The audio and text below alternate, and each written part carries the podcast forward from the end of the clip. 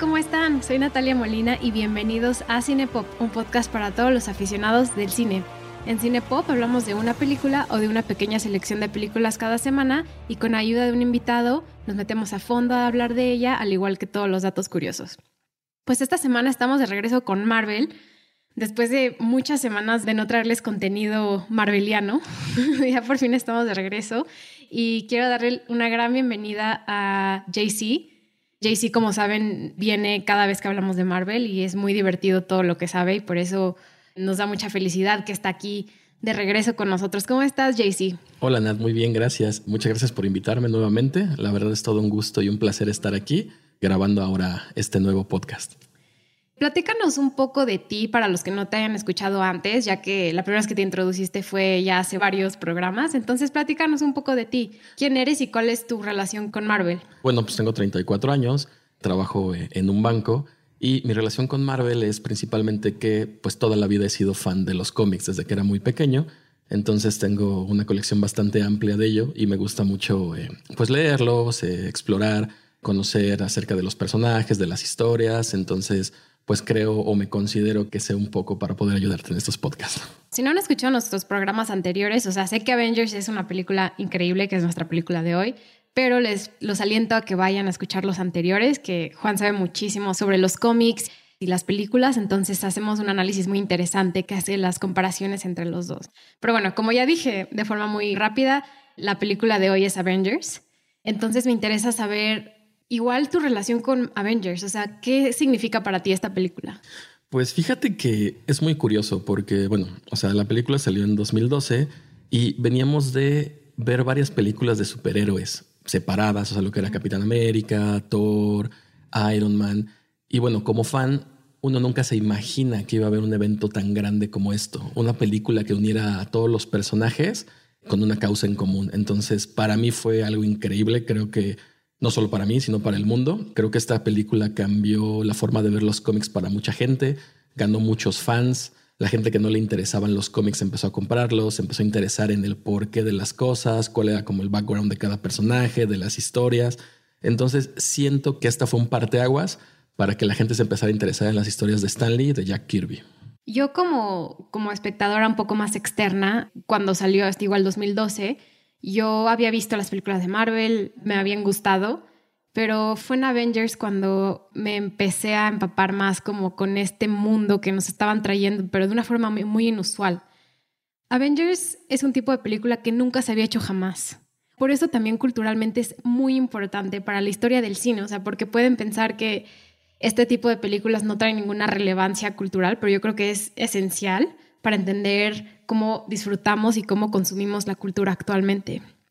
Gracias a Avengers podemos entender historias de una forma nueva. Es la primera vez que cada personaje había tenido su propia película y ya los conocíamos. O sea, en Avengers ya conocíamos a estos personajes. Entonces me puse a reflexionar y, y, anteriormente esto no existía. No existía una película que fuera un evento tan importante donde ya conocíamos a estos personajes, ya conocíamos la historia ya más o menos sabíamos a lo que íbamos a llegar, pero, o sea, no se me ocurrió nada. O sea, pensé en Star Wars en los 70s y en los 80s, lo importante que fue crear una historia con unos personajes, pero para nada es lo mismo que pasó ahorita. Sí, exactamente. Como mencionas, Star Wars, El Señor de los Anillos o sagas similares, se enfocan en que es el mismo título o la misma, pues, ¿qué sería? Secuencia de personajes. Aquí lo que quisieron hacer es te voy a mostrar los personajes cada uno individualmente y vamos a juntarlos para ver cómo funcionan entre ellos. Entonces sí creo que es algo que cambió bastante la industria para bien. Eh, algo que me gustaba mucho a partir de esta película es que, bueno, en las primeras que solamente era hablar de los personajes, pues la gente que las veía era de, mm, sí me gustó, no me gustó, y hasta ahí no era como que, oye, en el cómic pasa lo mismo, en el cómic cómo es. Y a partir de Avengers la gente empezó a interesarse en, oye, pero en el cómic sí es así. Oye, en el cómic ocupan los mismos personajes, ocupan, no sé, los mismos vestuarios. ¿Cómo es? O sea, ¿cuál es la diferencia? Entonces creo que fue un cambio bastante bueno para la industria del cómic. Y aparte, yo creo que Avengers fue la primera película de Marvel en general, del MCU, como lo conocemos ahorita, de la, de la primera fase, que es hoy con la que concluimos la primera fase del MCU en nuestras pláticas en Cinepop. Creo que fue una película extremadamente famosa por eso también Avengers revolucionó la forma en la que se consumía cine.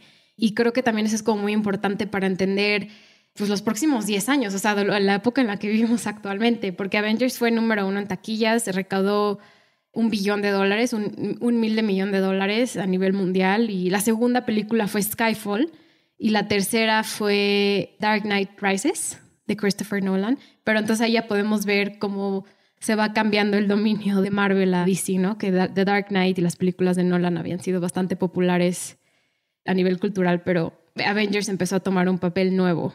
Sí, y ese empuje, más bien que las películas de cómics, pues no eran tan populares o a lo mejor no tenían esta gran importancia en, en taquilla y a partir de esto pues todas se fueron al cielo, o sea, ya no había como que más, siempre estaban en los primeros lugares de taquilla, siempre eran las que más se veían, o sea, sí fue un cambio muy importante para la industria. Y con eso vamos a pasar a nada más describir un poco el trama de la película y anunciar también que va a haber spoilers. Pero antes de eso quiero invitarlos a que nos sigan en redes sociales, nos pueden seguir en cine-pop MX, tanto en Instagram y en Twitter y ahí nos pueden escribir. Por favor, también los invito a que se suscriban en Spotify o en Apple Podcast o en cualquier otra plataforma que usen para escucharnos y cualquier reseña, comentario, cualquier cosa que nos quieran decir, estamos completamente dispuestos a contestar sus mensajes y a escuchar cualquier duda o comentario que tengan sobre Cinepop. Pues bueno, Juan, platícanos brevemente la trama de Avengers.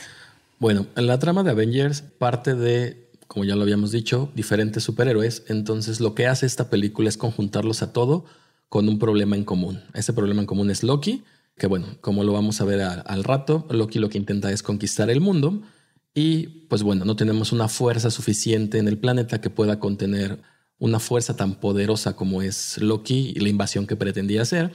Entonces Shield crea un grupo que se llama Avengers, conformado por cinco superhéroes, que son los encargados de proteger a la Tierra. Esa es como que la principal trama y es como que a lo que nos vamos a orientar ahorita en todo este podcast. Y a partir de aquí ya va a haber spoilers completos. Entonces, vayan a verla, está en Disney Plus. Si ya la vieron, les invitamos a volverla a ver. Es una película extremadamente divertida que nos gusta mucho y recomendamos ampliamente en este programa. Y a mí personalmente me emociona muchísimo hablar de Avengers porque no solo es de mis películas favoritas en el mundo cinemático de Marvel, pero también a nivel general se me hace extraordinario lo que lograron hacer aquí. Entonces, ahora sí vamos a meternos a todos los temas y si quieren volver a verla, regresen, pongan pausa y nos dan play más adelante. Pues Avengers fue dirigida por Joss Whedon. Joss Whedon es una figura importante para los cómics, pero también es una figura controversial porque ya ha sido acusado varias veces de crear ambientes muy tóxicos laborales, donde un poco crea un abuso entre los empleados o la gente que está trabajando con él en el set. Y pues no solo ha tenido quejas, por ejemplo, la película de Justice League, él reemplazó a Zack Snyder como director, pero también ya ha habido quejas anteriores, porque recordemos que Joss Whedon también fue de los, de los escritores y productores más importantes de Buffy, Vampire Slayer, y las actrices ahí también ya un poco salieron a, adelante a decir que Joss Whedon había sido un poco abusivas con ellas, la forma en la que trabajaban juntos. Entonces queremos poner eso desde ahorita para tratar de mm, no darle tanto importancia a él como persona, pero más hacia esta película y lo que, y lo que Marvel y Disney lograron hacer. También quería resaltar que esta película también es muy importante a nivel de, yo creo que de consumo económico cultural y a eso me refiero que es la primera película que Disney tanto produce como distribuye. Las anteriores habían sido producidas sí por Marvel y que Disney ya había comprado los derechos de Marvel, pero habían sido distribuidas por Paramount. Entonces Avengers también es la primera vez que vemos este la homogeneidad y la dominación de la monocultura que existe actualmente gracias a Disney también en muchos sentidos. Lo que decidimos Juan y yo para este programa es, queremos hablar de los personajes porque creemos que es importante mencionar el camino que tuvieron que tomar a través de las historias que ya vimos de ellos para llegar aquí y cómo se desenvuelve eso para crear la historia que podemos ver reflejada en, en Avengers. Sí, claro. Si quieres, comenzamos por Capitán América. La última vez, antes de que lo viéramos en esta película, pues bueno, es al final de su propia película de su homónima, en la que vemos que al final despierta en Nueva York, en nuestra época, y pues no sabe qué onda, sale corriendo y es cuando se encuentra Nick Fury de Shield y le dice, oye, pues, ¿qué crees? Estuviste dormido tanto tiempo y pues el mundo ya cambió. Entonces, pues bueno, Capitán América llegando a esta película es alguien que no sabe en dónde está en cuanto a tiempo. Pues yo creo que va a ser muy complicado despertar 70 años después y no saber cómo ha cambiado la cultura, cómo ha cambiado todo. Sabes que estabas en una guerra, ahora no sabes si está, si la ganamos, si la perdimos.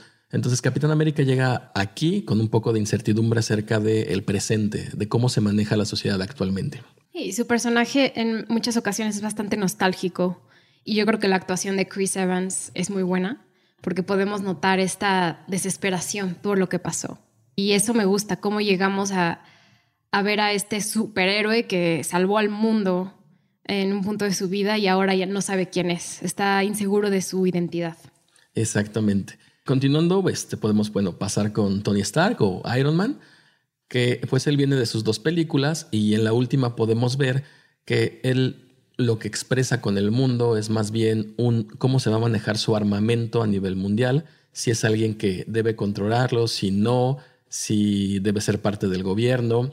Él también llega como en un punto sensible en el que quiere hacer algo por el planeta, como lo podemos ver en esta película, pues construye una torre que es totalmente sostenible por sí sola, que no necesita electricidad, sino que más bien la genera ella misma.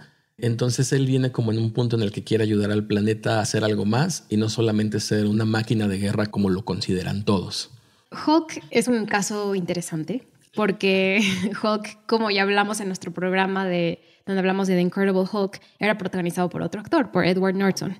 Entonces es la primera vez que vemos a Mark Ruffalo como Hulk. Entonces, aunque no es un personaje nuevo, nos introducen pues obviamente a otro actor y a otra forma de entender a Hulk, de una forma yo creo que bastante nueva y bastante popular. Yo diría que Hulk protagonizado por Mark Ruffalo es, es una de las razones por la que esta película funciona. Sí, exactamente. Yo, yo creo lo mismo. Creo que Hulk es una pieza muy importante y la manera en la que Mark Ruffalo lo interpretó es magnífica. O sea, Actualmente no me imagino otra persona que pudiera ser ese personaje si no es él. Hace referencia mucho, como mencionabas, a The Incredible Hulk. No a gran manera porque, pues bueno, aunque sigue siendo una película del MCU, está un poquito más aislada. Entonces hace como comentarios de, pues bueno, estuve en Harlem y lo destruí, que es bueno, lo que pasa al final de la historia de The Incredible Hulk. Y pues lo vemos como una persona que sabe quién es, que puede hacer un gran daño al enojarse, entonces que se aísla del mundo, para intentar ayudar por sus propios medios a personas con su conocimiento y no tanto con la transformación que puede sufrir. De igual manera, Thor, ya sabemos, es un dios de mitología nórdica, pero aún así sabemos que tiene debilidades. Y es igual que los otros personajes, todos llegan con una debilidad específica.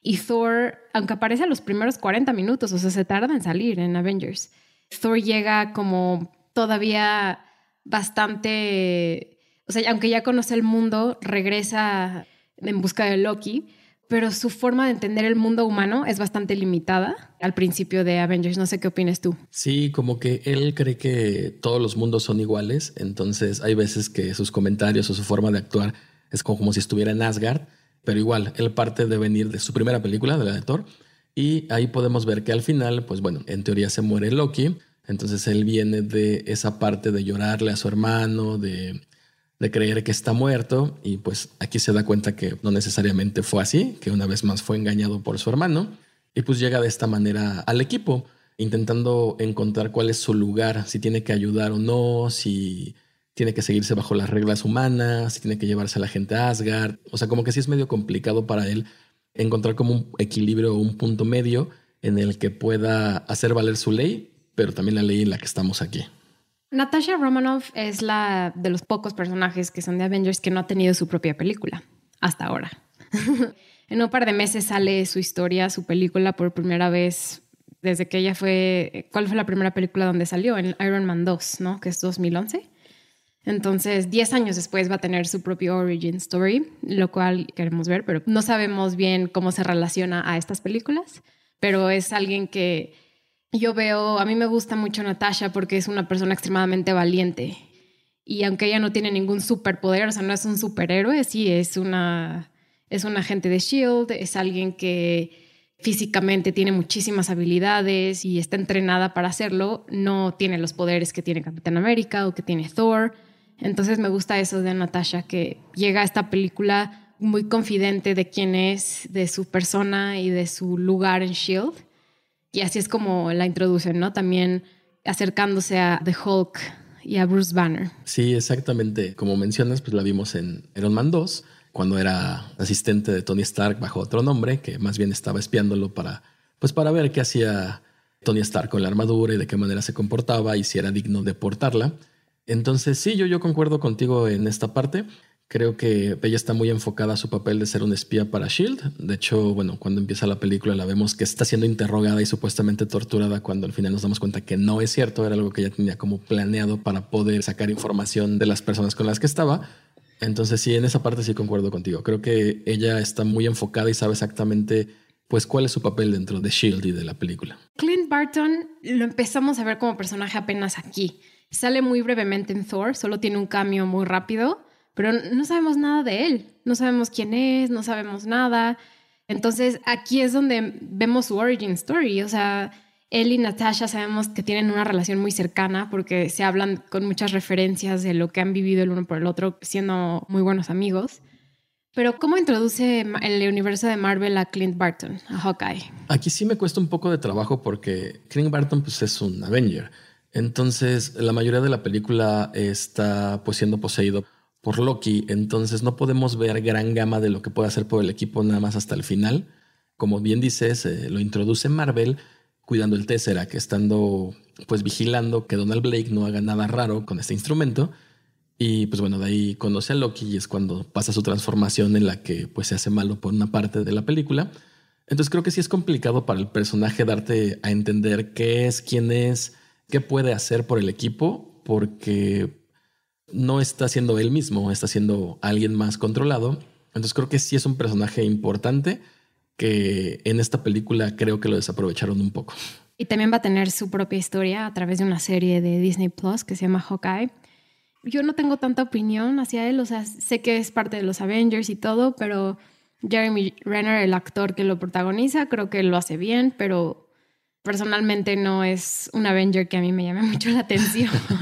Veré la serie, obviamente, pero no me llama. Imagínate, es el único, bueno, como Natasha, que no tiene superpoderes y tiene un tiro increíble, puede darle a cualquier cosa con su arco. Entonces yo siento que ese superpoder es impresionante porque estás al lado de dioses y personas con un super suero, con una armadura fantástica. Entonces estar al nivel de ellos solamente por tu habilidad de manejar el arco, creo que sí es algo que, que es muy importante para la historia. ¿Por qué Tony no le da a Natasha y a otros personajes una armadura como de Iron Man? Fíjate que no lo sé. Yo creo que más es bien el recelo de Iron Man, porque de hecho, inclusive, bueno, ya lo hablaremos en la película de Iron Man 3, que tiene muchas armaduras y no es como que no se las pueda prestar, pero más bien yo creo que es el recelo de él querer ser el único Iron Man o la única persona con esa habilidad. Sí, que Tony Stark es soberbio aunque va transformando su propia identidad a convertirse a una persona más, más buena, sigue siendo soberbio. Vamos a pasar a Loki, el mejor personaje de toda la película. es que de verdad, o sea, ya lo hablamos en el podcast de Thor, pero Tom Hiddleston como Loki de verdad es extraordinario. Yo creo que nadie esperaba que se convirtiera en un personaje tan querido siendo villano. Sí, no, creo que sí. Es complicado querer a un villano, tanto como queremos a Loki. Sobre todo que es una forma de crear comedia a través del tipo de cosas que dice, cómo es su relación con Thor. O sea, es una comedia muy inesperada y es una comedia que usa mucho las relaciones humanas para sacarlo y por eso me gusta tanto también Thor, porque es una relación de hermanos que al fin y al cabo se transforma en algo un poquito más grande en esta, pero Loki es el mejor personaje. O sea, yo de verdad no puedo con Loki. Me encanta como personaje, pero platícanos cómo llega a Avengers Loki. Sí, claro, como te comentaba en Thor al final, pues vemos que Loki cae del Bifrost y pues en teoría está muerto. Entonces, al principio de esta película nos damos cuenta que no es cierto, que más bien está en un lugar que no sabemos dónde es, que parece como un meteorito, en el que está buscando la manera de tomar venganza de su hermano y lo que quiere es un ejército para poder tomar la Tierra. Entonces, de aquí parte como que toda la historia. ¿Qué es lo que quiere Loki y cómo lo pretende lograr? Entonces el, el que quiere es vengarse de su hermano y conquistar la tierra, ser algo que no pudo ser en Asgard, un rey, un dios, un referente para la gente. Entonces eso quiere lograr. ¿Cómo lo quiere lograr? Pues bueno, a través de la lucha, de una guerra con una nueva civilización que más adelante mencionaremos. Pero sí, así es de esta manera como llega Loki a, a esta película. Pasemos a Fury, a Nick Fury protagonizado por Samuel L. Jackson. Bueno, a Nick Fury pues lo hemos visto al final de todas las películas, haciendo algo, diciendo algo como importante que nos deja en el cliffhanger para la siguiente. Así de qué va a pasar, qué es esto, por qué salió, qué les dijo. Y pues bueno, más recientemente lo vemos en Iron Man 2, cuando pues bueno, él está encargado como de vigilar a Tony Stark. Y pues bueno, al final de Capitán América, cuando se lo encuentra y le dice, oye, pues mira, el mundo ha cambiado de esta manera. Entonces Fury lo que quiere hacer es un grupo o un equipo el cual pueda contener las amenazas intergalácticas, por así llamarlas, o extraordinarias que hay en el planeta Tierra, porque, pues bueno, él lo dice durante la película, todo esto se formó por culpa de Thor, porque no teníamos nada con qué defendernos, entonces no queríamos que eso nos volviera a pasar. Entonces uno de sus planes era, pues este, hacer un equipo que pudiera ser respuesta a algún ataque intergaláctico. Entonces así es como llega Fury a esta parte. Y alguien más que es importante, igual y no para todo el MCU, pero sí para esta, es el Agent Coulson. ¿Quién es el Agent Coulson? Bueno, aquí lo vemos como la mano derecha de Nick Fury y es el encargado de ir, eh, pues en casi todas las películas anteriores a esta, a estar con los superhéroes, hacer un reconocimiento. Por lo general es el agente favorito que hemos visto ahorita de Shield, porque pues en todos lados lo vemos, o bueno, hasta este momento. Entonces él llega como la persona que puede ser parte de este equipo, pero aún no lo sabemos si sí o si no, porque al final de cuentas solamente es un agente, pero pues de la misma manera lo es Clint Barton y Natasha Romanoff. Entonces aquí te dejan como en el, en el entrever de que podría en algún momento llegar a ser parte importante de este equipo. El actor que protagoniza a Agente Coulson es Clark Gregg, que toma su papel principal como Coulson y y sale en esta serie de Agents of Shield. No sé si tú la viste, esa serie. Sí, de hecho, bueno, si quieres que nos adelantemos un poco. Bueno, lo que pasa con Coulson en esta película es que tiene un altercado con Loki en el que muere. Entonces, la serie de Agents of Shield es precisamente sobre eso, en el que Nick Fury no acepta que Coulson esté muerto y lo revive de métodos ortodoxos. Y por la serie trata de eso, que Nick Fury le da poder o parte de Shield para que él pueda investigar o resolver como los problemas que hay en el planeta. Pasemos a los Chitari y a los Others, que son el antagonista de esta película y que yo creo que toman un papel muy interesante de quiénes son los villanos en la primera fase de Marvel, que es algo que tú mencionaste varias veces, ¿no? Siempre vemos como la contraparte de cada uno de nuestros héroes con su villano. Y aquí lo seguimos viendo, o sea, Loki es la conclusión a estos tipos de villanos, porque los Chitari es el ejército con el que pelea Loki en la batalla de Nueva York, ¿no? Que vamos a hablar de ella, pero es como muy interesante que el personaje que le preste, porque están, son rentados, ¿no? Los Chitauri sí, exactamente, son su leasing. Exacto, están rentados, que el personaje principal que vemos durante toda la película sea esta figura del otro. Y esto es algo que voy a explicar al final del podcast cuando hablemos de análisis geopolítico. Pero básicamente, ¿quiénes son los Chitauri? ¿Por qué son importantes en el mundo de Marvel? Pues mira, aquí sí tendríamos que irnos un poco a lo que es eh, el cómic. El Chitauri más bien, bueno, salieron la primera vez en The Ultimates 8 en 2002 y bueno, era una raza alienígena que ha intentado conquistar la Tierra pero desde la Segunda Guerra Mundial. Estos son muy parecidos a los Scrolls. ¿Te acuerdas que hay una raza que puede cambiar de forma, a forma humana o a la forma que puedan observar? Entonces los Chitauri en los cómics son algo muy similar pero de otro universo. Como sabemos, en el universo Marvel, pues existen internamente mini universos. Regularmente en el que vivimos es en el 616, pero ellos existen en otro, en donde están la parte Ultimate. Y ahí podemos ver que ellos son como la contraparte de los Scrolls. En ese universo los Scrolls no son tan notorios, pero tenemos a los Chitauris. Entonces sí son importantes, pero eh, pues al final de cuentas siguen siendo una raza que siempre ha querido acabar con el planeta Tierra. Pues bueno, ahí están como un poco el análisis de los personajes, de cómo llegamos a esta película con estos personajes. Y nos vamos a meter a los temas principales, que con estos temas queremos tratar de explicar cómo se desenvuelve la película y cómo estos personajes pasan de donde cómo empezaron a cómo terminaron.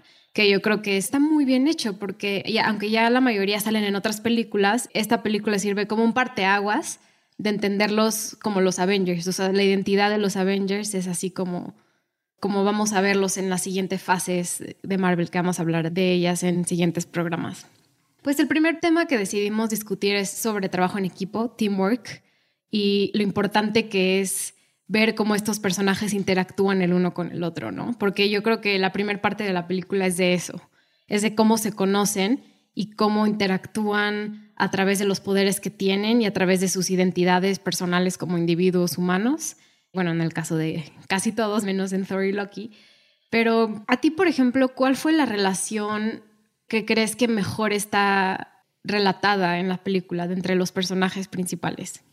Mm, yo creo que sería la de Hulk y la de Tony Stark. O sea, creo que más bien por su forma de ser de los dos, que son científicos, pues bueno, hacen una mancuerna muy buena que a lo largo de la película demuestran que se pueden entender, que se pueden llevar y pues hacer algo al respecto. A mí me costó, la verdad, hace 10 años cuando vi la película, mucho trabajo esta parte. Siempre estoy caracterizado de ver a, a Capitán América como el principal, como la persona que es el líder, el todo. Y el principio de la película es todo lo contrario. Es Iron Man, Iron Man, Iron Man. Él es el que quiere llevar al equipo, él es el que quiere ser la persona principal. Y Capitán América pasa a segundo plano por diferentes motivos. O sea, Capitán América, pues como ya lo habíamos mencionado, no es una persona que esté acorde al tiempo, entonces pues no sabe de tecnología, no sabe de muchas cosas. Él más bien es un peleador. Entonces, la película se enfoca mucho a conocimientos, a, otras cosas que no solamente es la guerra. Y por eso hace destacar como a Tony Stark como si fuera el líder en esta primera parte. Sí, porque al fin y al cabo a Hulk Shield lo busca para que, ahorita nos metemos más en los temas del Tesseract, pero para buscar el Tesseract que se llevó Loki, porque Bruce Banner sabe mucho sobre rayos gamma y cómo funcionan los rayos gamma a través del Tesseract y entonces creen que él puede encontrarlo si viene, pero hay un momento donde de repente Tony Stark dice, yo lo aprendí anoche, o sea, yo soy, son cosas que sé. Entonces es como esta misma arrogancia que existe en Tony Stark, que crea, empieza a crear tensión, ¿no? Entre estos personajes y no por nada hay una película de Capitán América se llama Civil War, o sea, hay peleas entre ellos. Y eso me llama la atención porque tú crees que hay unos héroes que se llaman Avengers y la película es de ellos, se vayan a llevar bien, pero hay, hay cosas al principio que cuestan trabajo como para establecer un trabajo en equipo y que puedan salir adelante como una fuerza unida. Sí, exactamente. Bueno, como podemos ver en la primera parte de la película, la idea de hacer este equipo pues es de Nick Fury, pero solamente quien más lo sabe pues es Tony Stark y tal vez Capitán América por algún debrief que le han de haber hecho. Pero de ahí en fuera, pues Thor, Hulk y todos los demás no tenían idea que lo que querían hacer era un equipo. Entonces cada quien trabaja lo que, a lo que cree que es su papel. Y como vemos, pues vienen de películas que cada uno es el protagonista. Entonces, en esta parte, pues todos quieren ser el protagonista. Lo podemos ver como cuando están peleando, bueno, que atrapan a Loki y que de repente llega Thor y se lo lleva del avión y empiezan a pelear Thor, Capitán América y Iron Man. Y es como de, oye, ¿por qué? Pues ustedes son los buenos, ¿por qué están peleando entre ustedes? Pero es como parte del, yo no te conozco, no sé si eres bueno, no sé si eres malo, no sé si vienes a ayudarnos, pues yo voy a defender a lo que me contrataron para hacer. Entonces esa parte está como muy bien contada el cómo existen las fricciones desde un principio porque los personajes no saben realmente que tienen que ser un equipo. La película fue grabada en 2011, o sea, hace exactamente 10 años, ¿no? Que también es difícil de creer, porque yo creo que la película tiene efectos especiales excelentes. O sea, de verdad, si la vuelven a ver, fíjense otra vez, ¿no? Porque la, la tecnología cambia muchísimo de año a año pero a mí se me hace bastante impresionante eso. Pero algo que quiero que sobresalga de eso es que están todos reunidos en el helicarrier, el heli-transporte. Algo que me gusta de esto es, vemos la relación cercana entre Natasha y Clint, que es una relación también de mucha amistad, que yo creo que en el mundo de, de Marvel está bastante, no sé, como que nadie la toma mucho en consideración pero a mí se me hace que es de las cosas que más funcionan y que más vemos cómo se formula un equipo, ¿no? A través de esa relación de ellos dos. Sí, sí, sí, yo creo que tienes razón. O sea, más bien porque, pues ellos ya eran un equipo desde antes, ¿no? O sea, como te cuenta Natasha, ella era una espía rusa y de repente, pues mandan a Clint a matarla. Y él se da cuenta que pues, Natasha no es una persona mala, entonces pues la entrena y la hace parte de, Shield. Y ese como compañerismo, esa mancuerna es lo que hace que ellos se lleven tan bien y que sea una parte importante de cómo se empiezan a unir todos en el equipo. Porque de hecho el objetivo de Natasha no es ganarle a Loki, es más bien encontrar a Clint y quitarle ese embrujo que tiene, ¿no? Y también otra de las relaciones que me gusta mucho ver desde muy cerca con una lupa, desde la primera película, es la de Natasha con Bruce Banner, porque ella, ella es la que va y quien lo busca y quien le dice que llegue. Y siento que Mark Ruffalo le da mucha humildad al papel de Bruce Banner y a The Hulk, y por eso también logra establecer parte de un gran equipo entre Tony Stark, entre Natasha, entre todos los otros personajes, entre Thor. Es esta humildad que existe de Thor, porque él sabe cuál es su problema pero es hasta que logra controlar su enojo, como le dice Tony, que él puede llegar a un punto donde puede proteger a todos. Sí, algo muy importante es que, bueno, al final de cuentas Nick Fury es un estratega nato, entonces él sabe cómo formar un equipo y cómo hacer que reaccione. Es muy importante la manera en lo que lo hace aquí. Él pues los junta, pero más bien no espera que estén formando un equipo tal cual, sino más bien una unión entre superhéroes.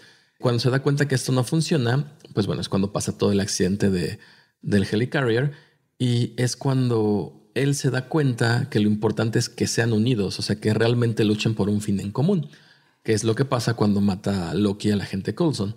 Como habíamos mencionado, Coulson estuvo pues casi en todas las películas y conocía a todos los personajes y se llevaba con ellos. Entonces él era como el puente para poder unirlos, para poder decir, oye, pues él luchó porque creían ustedes, entonces, ¿qué van a hacer ustedes para honrar su memoria? Esa parte es muy, muy interesante, el cómo lo manejan para poder lograr que, pues que todos los héroes separados pudieran ser por fin de Avengers. Y aparte la, el humor con el que está hecha la película también logra crear esto, porque Tony Stark sabemos que usa muchísimos chistes, ¿no? Hasta le dice, una de las líneas más chistosas es cuando, cuando Tony Stark conoce a Thor y le dice, estamos en Shakespeare in the Park, lo cual es completamente relacionado a Thor, porque Thor, el director Kenneth Branagh, utilizó muchos elementos shakespearianos para hacerlo, ¿no? Entonces también se aprovechan de la propia comedia que hay entre una película y otra y entre incluso las direcciones diferentes que tomaron cada película y lo juntan, lo juntan aquí. Sí, exactamente. Está muy bien hecho. Algo que no hemos discutido a fondo es la importancia que tiene el Tesseract en esta película. ¿no? El Tesseract ya aparece en una película anterior, muy brevemente, pero aquí toma un rol protagónico, el Tesseract. Platícanos qué es el Tesseract y por qué es tan importante. Bueno, pues hasta el momento no sabemos que el Tesseract contiene una gema del infinito, solamente sabemos que es una fuente de energía infinita, ¿no? La última vez que lo vimos fue en Capitán América y es rescatado en el momento que encuentran el cuerpo de, del Capitán América. Entonces, pues bueno, lo tiene Shield, él lo que quiere hacer es armas, o sea, bueno, nos enteramos a lo largo de la película que quiere aprovechar esta energía para poder hacer armas para defender al planeta. Y de aquí es donde parte todo. El Tesseract se empieza a comportar de una manera extraña. Lo que sabíamos es que, pues bueno, el Tesseract, además de ser una fuente de energía, era un portal y pues los portales se hablan por los dos lados, como dice Clint Barton. Entonces, al ver que nosotros no estábamos haciendo como intento de abrir esa puerta, el que la hace es Loki y The Other para poder este, ingresarlo a nuestra dimensión o bueno, a nuestro planeta y así poder empezar a planear su invasión, su guerra. Es importante porque lo que quiere hacer Loki con él es hacer un portal intradimensional en el que pueda traer a todo su ejército y así poder invadir la Tierra. El Tesseract se está portando, ¿cómo dicen en la película? Misbehaving. misbehaving. Se está portando mal. Se está haciendo naughty. Sí. Malito Tesseract mal comportado. Me cuesta mucho trabajo esa parte porque igual lo que dicen es que el Tesseract es el que está abriendo el portal y por eso se está cayendo como el centro en donde está Shield, ¿no? Pero pues de repente se llevan el Tesseract y pues sigue abierto algo que sigue tirando el lugar. Entonces como de, o sea, ¿cómo? ¿No es el Tesseract entonces el que está haciendo esa energía o qué? ¿No? O sea, hay como que detallitos que todavía no me cuadran bien, pero que bueno, a lo largo de los años te vas dando cuenta de eso y de una primera impresión es como, wow, sí, así fue. La escena donde llega Loki a, a la Tierra es de mis escenas favoritas de todo el universo Marvel, ¿no?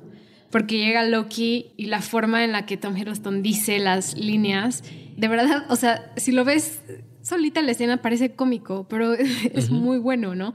Porque llega y me encanta imitar esta parte de, de Loki, que dice, I am Loki of Asgard and I am burdened with glorious purpose. es que es buenísimo.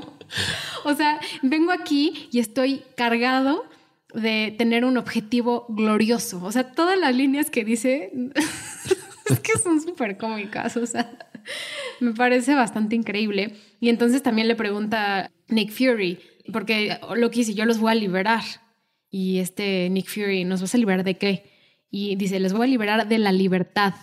Freedom is the world's greatest lie. O sea, la libertad es una misma mentira, ¿no? Que es la mentira en la que vive Loki, de que él solo quiere ser rey, solo quiere gobernar sin ningún sentido. Exactamente. Entonces él quiere quitarle la libertad a las personas, que es bastante una crítica autoritaria. Pero me, parece, me divierte muchísimo esa escena, la puedo ver y ver y ver y ver. Y su comparativo de la bota con la, este, con la, hormiga. Es excelente. De verdad, yo creo que de las mejores escenas que hay de todas las películas de Marvel. y hasta el principio de la película. El cetro también juega un papel importante en esta película. Platícanos también cuál es su relevancia. Bueno, al igual que el Tesseract, no sabemos que el cetro contiene otra piedra del infinito. Pero bueno, es importante porque es el, el artefacto que le da The Other a Loki para poder controlar el ejército de Chitauris. Como dato curioso, The Other no existe en ningún cómic, solamente en los cómics de adaptaciones de las películas. Ah, ¿en serio? Y la persona que era como el sirviente o como la mano derecha era uno de sus hijos que salen después, que es Corvus Glaive. Pero bueno, entonces el cetro es importante porque es la manera que tiene Loki para poder controlar a los Chitauris. Se lo prestan, es igual el, te lo presto para que puedas hacer tu guerra y, ser este, un rey en donde quieras y bueno, como vemos a lo largo de la película, el cetro tiene diferentes capacidades, no solamente controlar a los chitauris, sino que también puede controlar a las personas. Lo que dicen ellos es, me abre la mente al momento de que me toca. Y pues sí, lo que hace es exactamente eso. Causa una reacción en la que el cuerpo pues no puede seguir siendo lo que era, sino que más bien ve más allá el potencial que puede llegar a tener. Entonces eso hace que la gente pierda como el control de sí misma y se vaya más bien por el fin mayor que puede obtener, no por el fin que él tenía. Shield, ¿qué papel juega en esta película? Vemos a Shield brevemente en otras películas, pero Capitán América siendo la una de las últimas. ¿Cómo lo ves evolucionado de un mundo más antiguo a un mundo actual? Pues bueno, es curioso porque cuando lo vemos en las primeras películas, sabemos que hay unos agentes de Shield ahí, pero no sabemos qué hace la organización, qué tan grande es, cuál es su potencial. Y aquí, pues bueno, vemos que al parecer tiene en varias locaciones del mundo lugares donde tiene pues armas, research y cosas así, además del Helicarrier. El Helicarrier es muy importante porque era como la base principal que tenía Shield en los cómics. Ahí era donde se situaba el universo de esta agencia, era donde podían tener todo concentrado. Entonces, verlo ya en esta película pues hecho realidad es bastante padre. Eso sí me emocionó mucho fue de las cosas que dije, wow, nunca creí ver un Helicarrier hecho digitalmente en pantalla y sí fue algo impresionante. No, y son de las cosas que digo, está impresionante la forma en la que lo hicieron y es muy efectivo. O sea, lo que no entendemos es por qué se les hace buena idea meter a Loki y a Hulk en el mismo lugar. Eh, en una nave que está volando constantemente, me rebasa, eso nunca lo voy a superar. pero es bastante impresionante cómo está hecho también a, nivel tecnológico y cómo lo vemos en la película. Es muy impresionante. Sí, yo creo que ya de Shield tocaremos más adelante con otras películas cómo va siendo su evolución. Digo, hasta el momento sabemos que es una agencia por lo visto bastante grande y que su centro de operación es el Helicarrier. Y hasta ahí. Sí. Loki sabe muy bien porque al fin y al cabo es el dios del mischief, de cómo se podrá traducir. Del engaño. El dios del engaño, de lo travieso, y sabe muy bien cómo engañar a los otros para él ganar o para él dominar a, los demás. Y desde el principio él como que se deja muy fácil por todos, ¿no? Y al final hay toda una batalla dentro del Helicarrier donde matan a Coulson.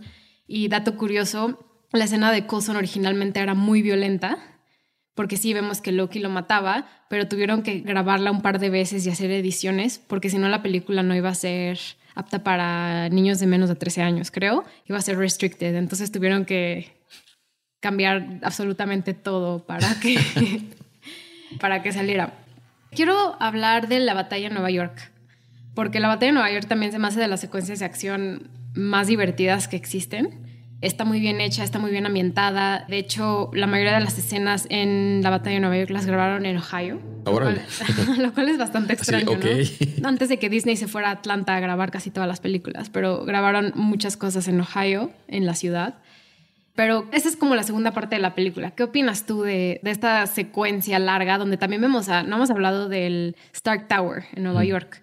¿No? Que en la vida real está el MetLife Tower ahí, pero aquí vemos la torre de Tony Stark, que creo que está muy bien ambientada, está muy bien hecha y sí sientes que podría haber un edificio así en medio de Nueva York. Sí, exactamente. Y es la primera vez que, bueno, a lo largo de la batalla, pues vemos que el Stark que tenía como encima se va cayendo y nada más queda como la A, que es la referencia que tenían los Avengers de su torre. La batalla se me hace excelente, la verdad es de las secuencias que más me gustan de acción de casi todo el universo del MCU, pero se me hace algo rara, te explico por qué. Sí. Pues bueno, llegan todos los Chitauris en naves y se ve que es como una batalla aérea, entonces tienes a la mitad de, tus superhéroes que pues van a pie. Entonces, pues bueno, ves eh, desde un principio pues a Iron Man, a Thor volando, lanzando rayos, destruyendo naves y por los demás abajo con cara de, ok, pues aquí estamos, ¿qué hacemos? ¿En qué los ayudamos? O sea, ya está a un cierto punto de esta batalla, pues bueno, los Chitauri se bajan de sus naves y empiezan como que a intentar matar a las personas que están alrededor y que es cuando por fin pueden como que entrar en acción, pues Capitán América, Black Widow, todos los demás, ¿no? También hay que partir de un punto muy importante. Ahorita que decías de cuando matan a Colson, pues bueno, es el momento en el que se desata The Hulk, y pues bueno, se pierde porque pues bueno, lo que necesitaban hacer era sacarlo de la aeronave para que no la destruyera. Entonces llegamos a la batalla de Nueva York con cinco de los seis superhéroes. Entonces, pues sí, no, no era como que muy justo 200 chitauris contra cinco personas. Y, pues todos estamos esperando el momento en el que Hall regrese y no sabes cómo lo va a hacer, si lo va a hacer transformado, cómo va a llegar, si va a llegar inclusive. El Hulk que está hecho en esta película, bueno, el, el Hulk en sí, la figura verde, estaba hecho con motion capture. Entonces, aunque creemos que Mark Ruffalo no estuvo mucho en el set, sí estuvo, porque crearon el Hulk a través de sus gestos y de sus formas. Pero aquí es donde quiero llegar a, la importancia que tiene Hulk en esta película. O sea, yo incluso podría decir, esta es una película más de Hulk que de otros personajes. Sí, yo creo que pasa a ser un personaje secundario a ser el principal. O sea, los chistes, la acción, el cómo se desenvuelve. O sea, si nos ponemos muy blanco y negro a analizar la película, el que encuentra el Tesseract es él. El que derrota a Loki es él. El que hace una barrera de contención para poder, este, pues bueno, detener a los Chitaures es él. O sea. Y el que salva a Tony Stark. Exactamente. El que tiene los chistes más graciosos es él. Porque la verdad, nadie se imaginaría que Hulk pudiera ser un personaje chistoso. O sea, siempre hemos visto como la mole enojada que destruye todo y siempre está de malas. Y a lo largo de la película vemos escenas que causan gracia. O sea, por ejemplo, en el Helicarrier cuando le pega a Thor, cuando vuelve a hacer lo mismo con él, pero encima de, estas grandes ballenas chitauris. Cuando pelea con Loki, que Loki le dice, ¿cómo? Cállate, soy un dios. Y le dice, ah, sí, Puny God. Y, sí, Puny God. Y lo trata como trapos. son de las escenas más graciosas de la película. Y es algo que no te imaginarías. También algo importante es que cambian completamente como la mentalidad de Hulk. En The Incredible Hulk vemos un Hulk que no tiene una conciencia propia. Y aquí, pues bueno, vemos que hasta Capitán América le dice Hulk Smash y entiende y va y lo hace. Entonces, sí es sustancial el cambio que tiene Hulk respecto a lo anterior a este. Y se me hace muy bueno. De hecho, se me hace un personaje excelente para esta película. Sí, conforme van las siguientes películas va evolucionando también. O sea, aunque ya no no tenemos otra película de Hulk. Yo creo que es de los más relevantes en, en siguientes entregas de los Avengers, ¿no? Sí, exactamente. ¿Quieres pasar a hablar de cómics contra... ¿O quieres hablar de algo antes? Sí, claro. Si quieres, este, hablamos un poco de, cómo llega esta parte de los cómics a, a la película. Pues bueno, el primer cómic de The Avengers salió en 1963 y es algo, pues si no igual, parecido. es igual un intento de Loki por destruir a Thor. Entonces, él lo que intenta hacer es utilizar a Hulk como señuelo para destruir a su hermano. Pero, este, bueno, en ese entonces había un personaje que se llamaba Rick Jones. Rick Jones es, era ayudante de Bruce Banner y es el que rescata de, de esta radiación gamma lo que hace que se convierta en Hulk. Entonces, pocas personas sabían que Bruce Banner era de Hulk, entre ellas era Rick Jones. Entonces Rick Jones, a ver que Loki quiere ocupar a Hulk para destruir a Thor, manda una señal de ayuda, principalmente era para los cuatro fantásticos, pero Loki desvía esta señal para que le llegue a Donald Blake. Hay que recordar que en ese entonces Thor no era una sola persona, tenía dos personalidades, era Thor como Dios y como persona Donald Blake. Entonces, pues bueno, no solamente él recibe la llamada de ayuda, sino que también la recibe Ant-Man, Wasp y Tony Stark. Y pues bueno, todos acuden a, intentar controlar a, a The Hulk y ayudar a Thor. Entonces de aquí es como empieza como esta unión de superhéroes o The Avengers, ¿no? O sea, igual con Loki intentando causarle mal a Thor, que es muy similar a lo que pasa en esta película. O sea, igual no hay una batalla en Nueva York, no hay Chitauris, pero, pero como que los, las piezas se van embonando similares entre una y otra cosa. También se hace referencia a otro cómic, que a lo que mencionábamos hace rato del universo Ultimate, The Ultimates era un equipo que es igual a los Avengers, o sea, solamente por el tipo de universo cambia el nombre, pero es lo mismo. Y en esta parte igual se crea de esta manera, de esta manera similar el equipo. Bruce Banner está encargado de hacer un suelo del super soldado, entonces él lo que hace es adentrarse en, en esta obsesión de poder conseguirlo. Y pues bueno, al no hacerlo, crea un desastre, no se convierte en Hulk y intenta destruir Nueva York, entonces Nick Fury pues tiene un equipo, que en este caso son los Avengers, que se unen para intentar detener a, Hulk. Y pues bueno, podemos ver que a lo largo de estos números también salen los Chitauris, que también están como infiltrados para poder este, intentar invadir la Tierra, que pues bueno, como siempre los buenos sobresalen. Aquí algo característico es que Black Widow no es tan buena, más bien es una espía para Loki. Entonces, en el momento que está en los Avengers, ella lo que quiere hacer es como que buscar debilidades para que Loki pueda aprovecharlas, que es muy curioso esa parte. Y al final, pues bueno, de esta corrida de The Ultimates, tenemos un equipo no solamente de, de Avengers, sino de malos, que pues bueno, está conformado por Loki, Black Widow, The Abomination, Crimson Dynamo, The Colonel y muchos de estos son personajes que han sido los malos en las películas recientes de Marvel, o bueno, o sea, en toda la primera fase. ¿Qué opinas de cómo está concluida esta primera fase de Marvel, que la que concluimos hoy, a comparación de, de los cómics y cómo evolucionan los cómics de sus personajes a cómo lo comparamos en pantalla? O sea, porque al fin y al cabo sí es una conclusión esta película. Sí, es complicado como comparar esa parte de forma de ser entre el cómic y las películas, porque las corridas de cómics, pues depende cada escritor, es cómo te maneja la personalidad de cada uno de los superhéroes. Pero a mí se me hace muy buena la conclusión que tienen. Para este punto no sabíamos que iba a haber una saga del infinito. O sea, solamente sabíamos que llevábamos seis películas en las que hablábamos de superhéroes y este era como el, el boom, el wow. Y muchos podríamos pensar que este era el final de esa conclusión. Entonces creo que fue muy buena. Creo que al final el cliffhanger de ver a, a Thanos abre un mundo de posibilidades, te abre el universo, te abre otros personajes que, bueno, ya veremos posteriormente como son Guardians of the Galaxy, este, pues no sé. Entonces creo que fue una muy buena conclusión, creo que lo hicieron bastante bien. No me imaginaba que el universo estuviera tan bien creado o pensado y más bien la adaptación, porque pues ahorita pues, ya cuando lo comparas con las otras 18 películas que salieron después, pues sí hay muchos errores, muchas inconsistencias, cosas que no te hacen sentido pero es importante ver cómo partieron de un nada a irlo acomodando para que tuvieran lo que tenemos ahorita como el MCU.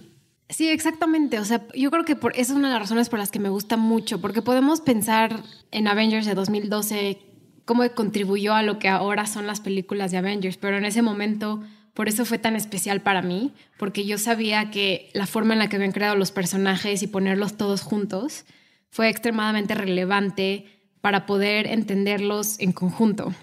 Y no solo eso, o sea, ya hablamos de John Favreau en Iron Man, de Kenneth Branagh en Thor, de cómo nos presentaron a Capitán América, o sea, cada personaje trae su propia forma de ver las cosas y para mí eso es de verdad único y por eso esta es, yo creo que es de mis películas favoritas de, de Marvel en general, o sea, se me hace muy buena. Quiero pasar a hablar de los aspectos geopolíticos porque tú sabes que siempre me gusta hacer como análisis de geopolíticos en las películas de Marvel que son son bastante importantes por varias razones. Una de ellas siendo que la cultura nunca miente de la política y de lo que está sucediendo en el mundo actual. Dos, refleja la idea que tiene Hollywood en el momento de lo que está pasando en la sociedad y sobre todo en lo que ellos creen que, cómo funciona la política, no solo en el, mundo de Estados Unidos, sino en general, cómo se van dando diferentes problemas o, o miedos actuales que puede haber en esos momentos. Y mm, el contexto político histórico de esta película me parece muy relevante porque en ese momento Estados Unidos estaba saliéndose, está sacando sus fuerzas armadas de Irak, no, o sea, como sabemos no todas. Habían pasado 11 años desde el 11 de septiembre, que yo creo que fue importante para Estados Unidos crear un enemigo. Y por eso yo creo que aquí el other es extremadamente relevante, el personaje que sea el otro, que no sabemos quién sea el villano, es muy esencial para entender la política que existía en ese momento en Estados Unidos. También no, puedo dejar pasar que el Tesseract para mí es completamente una analogía a, un arma nuclear. Hasta el mismo Shield quiere explotar esta arma nuclear para protegerse, que es completamente natural. En estos momentos de, la historia, en 2011, vemos muchos miedos de que Corea del Norte o Irán desarrollen un arma nuclear. Y yo creo que se refleja aquí, ¿no? Como quién tiene el máximo poder que puede crear una protección para tu país, pero que al mismo tiempo ataque a otros lados, ¿no? Entonces las tensiones entre los países nucleares estaban emergiendo bastante. Pero al mismo tiempo me impresiona mucho que los mismos Avengers tienen que tener tensión entre ellos para poder determinar quiénes son ellos como figura, ¿no? Que es lo mismo la, figura del otro, la figura de contra quién estamos yendo, quién es nuestra competencia, quién es nuestro enemigo, que es lo mismo que estaba pasando en esos momentos de política americana sobre todo, pero en todos lados del mundo el año 2000, yo creo de 2010 a 2013 fue interesante porque el Estado Islámico apenas estaba emergiendo, entonces no sabíamos quién era el enemigo. Y en esta película es, el, o sea, es de las cosas principales, quién realmente es el enemigo. Los Avengers saben que Loki es digamos, la... El emisario. Ajá, exacto. Es la persona que están peleando en ese momento, pero realmente quién está mandando a los Chitari y quién está controlando a Loki, no lo sabemos. Lo sabemos hasta mucho después. Pero en ese momento no tenemos idea. No tenían idea los Avengers contra quién estábamos peleando y nosotros, incluidos en, el mundo de la política, es como quién es el enemigo actual. No, hay, no existe una guerra, no hay cara hacia lo que está sucediendo, entonces lo vas enmascarando de diferentes formas.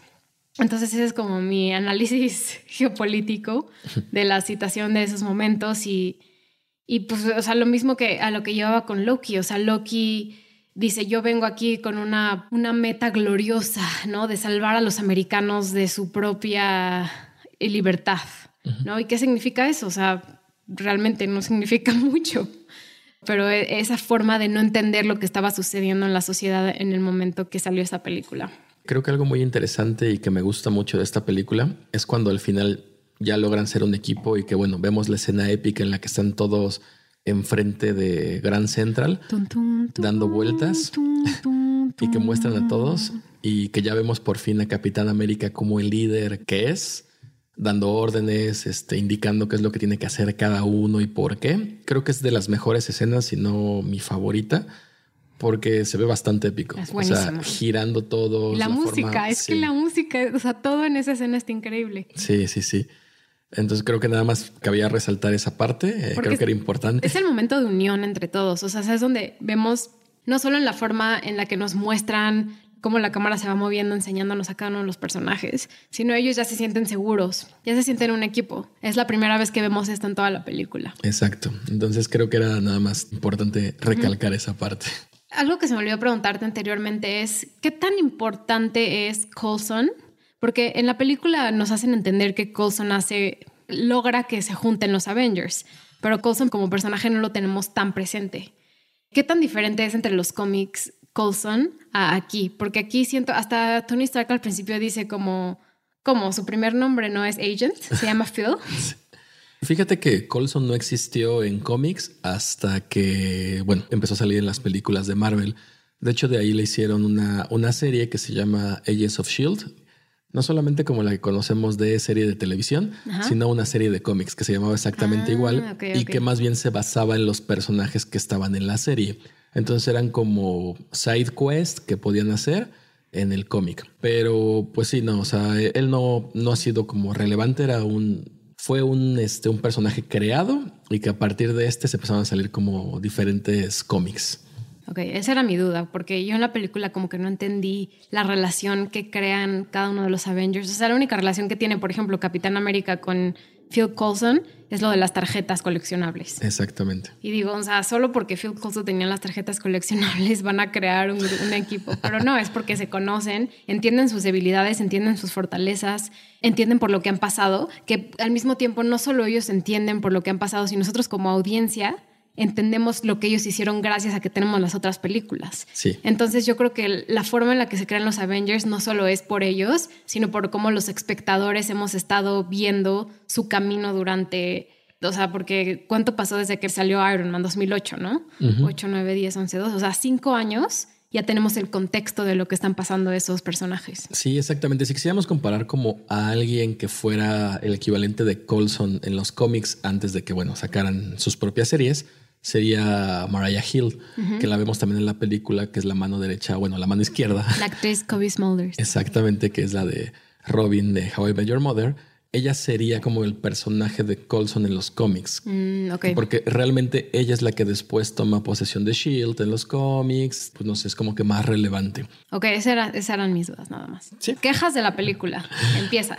No, no, no. O sea, Sí hubo varias, pero creo que una que me da mucha risa es cuando, bueno, te comentaba que es cuando Iron Man agarra la bomba nuclear y se la lleva al portal.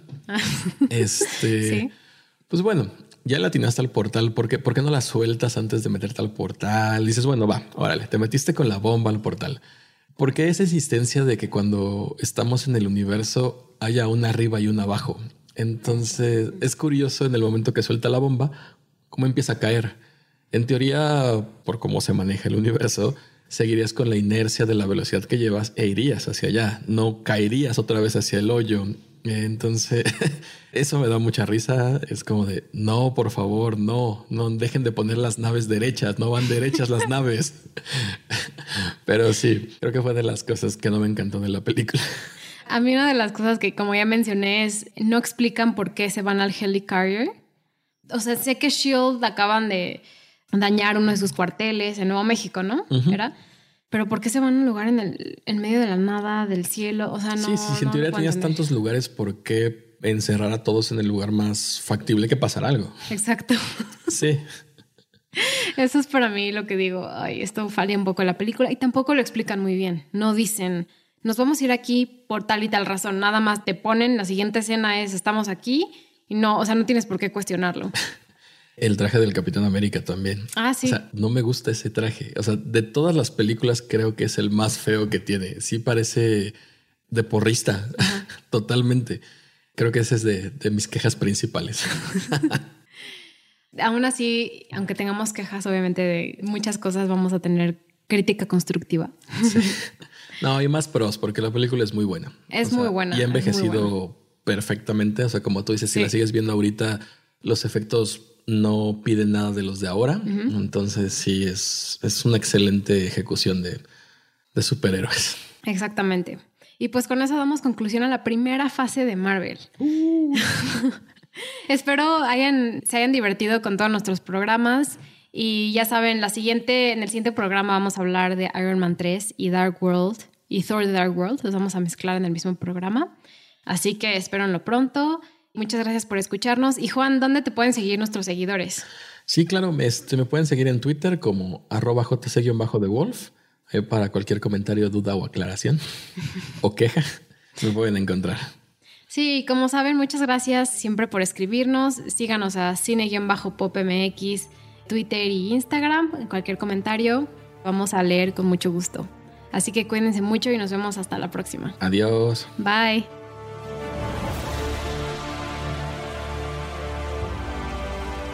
Este programa fue producido por Natalia Molina, fue investigado y conducido por Natalia Molina y Juan Carlos Pérez Gallardo, edición Rosario Añón Suárez y arte y diseño César Santillán.